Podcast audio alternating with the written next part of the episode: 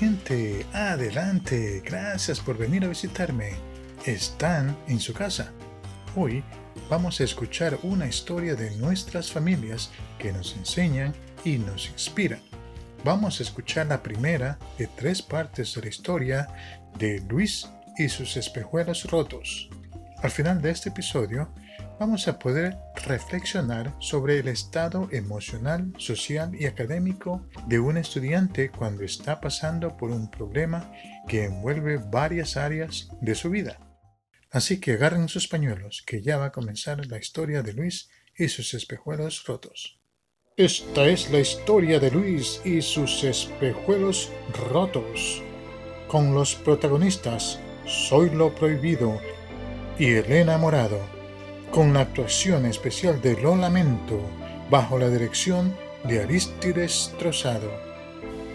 Una historia llena de emociones incontrolables, una lucha increíble de una madre y un sufrimiento desgarrador de toda una familia que trata de superar todos sus obstáculos que enfrentan en un nuevo país. Con ustedes, Luis y sus espejuelos rotos. Esta es la primera parte de la historia de Luis y sus espejuelos rotos. Luis vivía en Nueva York con su hermana Victoria y con su madre, doña Carmen. Habían llegado hace dos años a los Estados Unidos. Desafortunada y tristemente, el padre había desaparecido de sus vidas y por eso habían emigrado a este país. Esta era una familia humilde y trabajadora su madre tenía dos y a veces más trabajos para poder proveer para las necesidades de sus hijos. Aunque ella trabajaba muchas horas, siempre estaba al tanto de sus niños. La hermana de Luis, Victoria, era una niña muy estudiosa y con un enfoque académico extraordinario.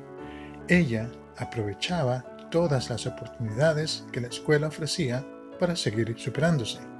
Estaba en el equipo de béisbol y participaba en los programas de enriquecimiento académico en las tardes.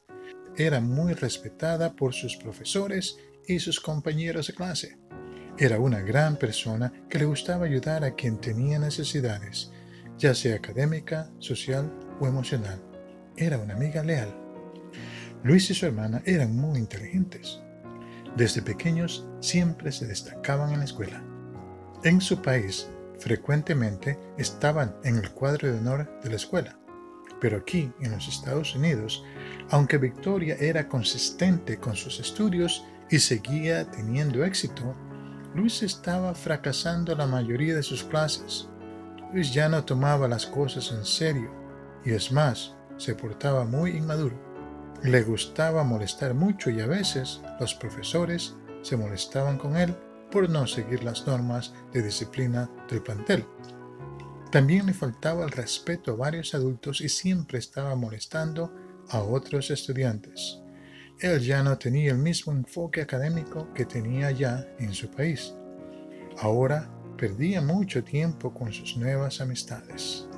En vez de aprovechar lo que la escuela le ofrecía, él iba con sus amistades y no dedicaba el tiempo necesario a sus estudios. Su madre estaba preocupada por él.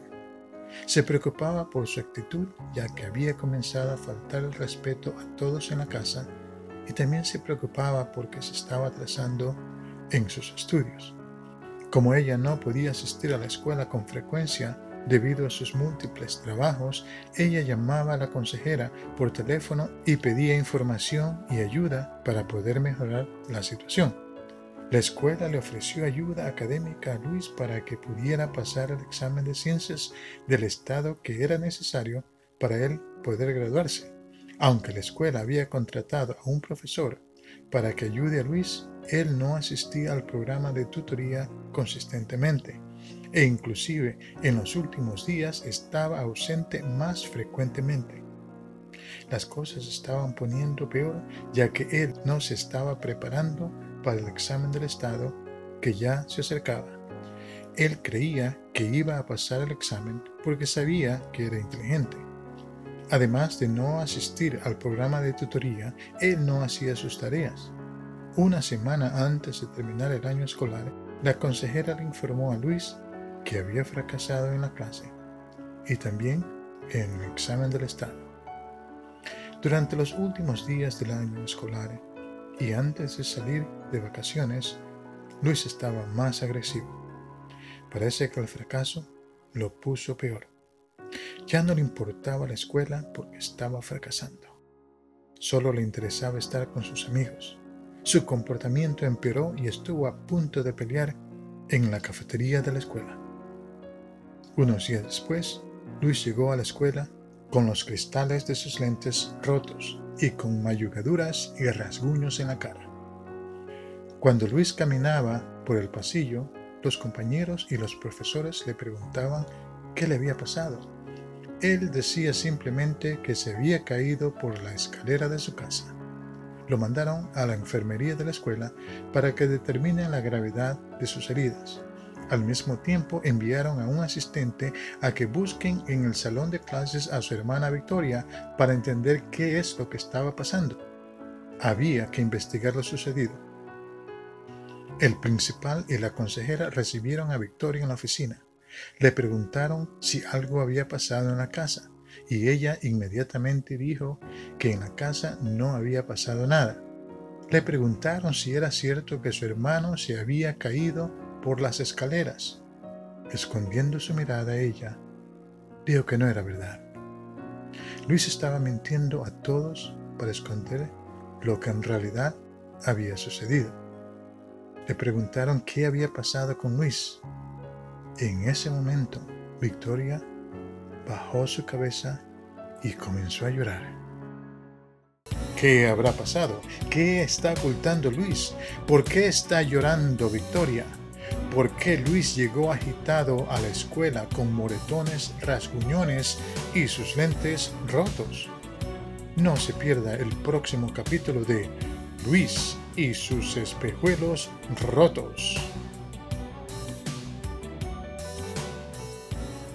Espero que hayan disfrutado de esta primera parte de la historia de Luis y sus espejuelos rotos. Estas son las historias que nos inspiran y nos enseñan. Por lo tanto, vamos a reflexionar sobre la historia y ver lo que podemos aprender y aplicar a nuestras vidas. En esta parte de la historia vemos cómo la falta del padre había cambiado la actitud de Luis.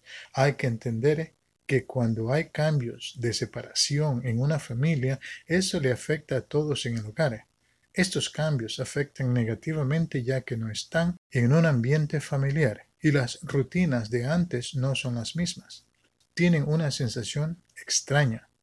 El apoyo emocional de los padres falta cuando ellos no están presentes en sus vidas. Este cambio, la falta de rutina y lo que es familiar a ellos los distrae causan traumas y se manifiestan en varias áreas, sean sociales, emocionales o académicas. En casos más severos, estos también crean la baja autoestima y la depresión. La familia de Luis había venido a un país distinto, por consiguiente dejaron otros familiares y amistades allá. Este cambio de ambiente sin sus conexiones familiares abren oportunidades a nuevas influencias. En este caso, las influencias de Luis eran negativas y lo estaban distrayendo de sus responsabilidades como hijo, como hermano y como estudiante. Vemos que la madre estaba haciendo todo lo posible para poder supervisar a su familia. Aunque se comunicaba con la escuela, no sabía lo que estaba pasando fuera de ella. La comunicación con la escuela solo consistía en los eventos que estaban ocurriendo, pero no a nivel de urgencia, para solucionarlos. La escuela tampoco sabía lo que estaba ocurriendo cuando Luis no estaba en la escuela. La escuela también necesitaba saber más al detalle la situación de Luis fuera de la escuela para poder entender la urgencia del asunto. Sin esta información, ni la madre ni la escuela podían ayudar a Luis. La escuela hizo una intervención académica, la cual no obtuvo los resultados necesarios. La situación de Luis era muy compleja, pero la intervención de la escuela fue muy limitada. Por último, hay que tener en cuenta que aunque parece que la situación solo le afectaba a Luis, en realidad le estaba afectando a todos en la familia. La hermana y la mamá de Luis tenían más preocupaciones y la tensión podía pronto llegar a un nivel más peligroso. Este nivel de tensión o estrés puede llegar a depresión y a problemas físicos, tanto así que puede afectar el sistema inmunológico y estar más propenso a varias enfermedades. Aunque el síntoma más obvio fue la conducta y el bajo nivel de aprovechamiento académico de Luis, este problema es un problema de familia y todos en la familia necesitan el apoyo para poder solucionar la situación.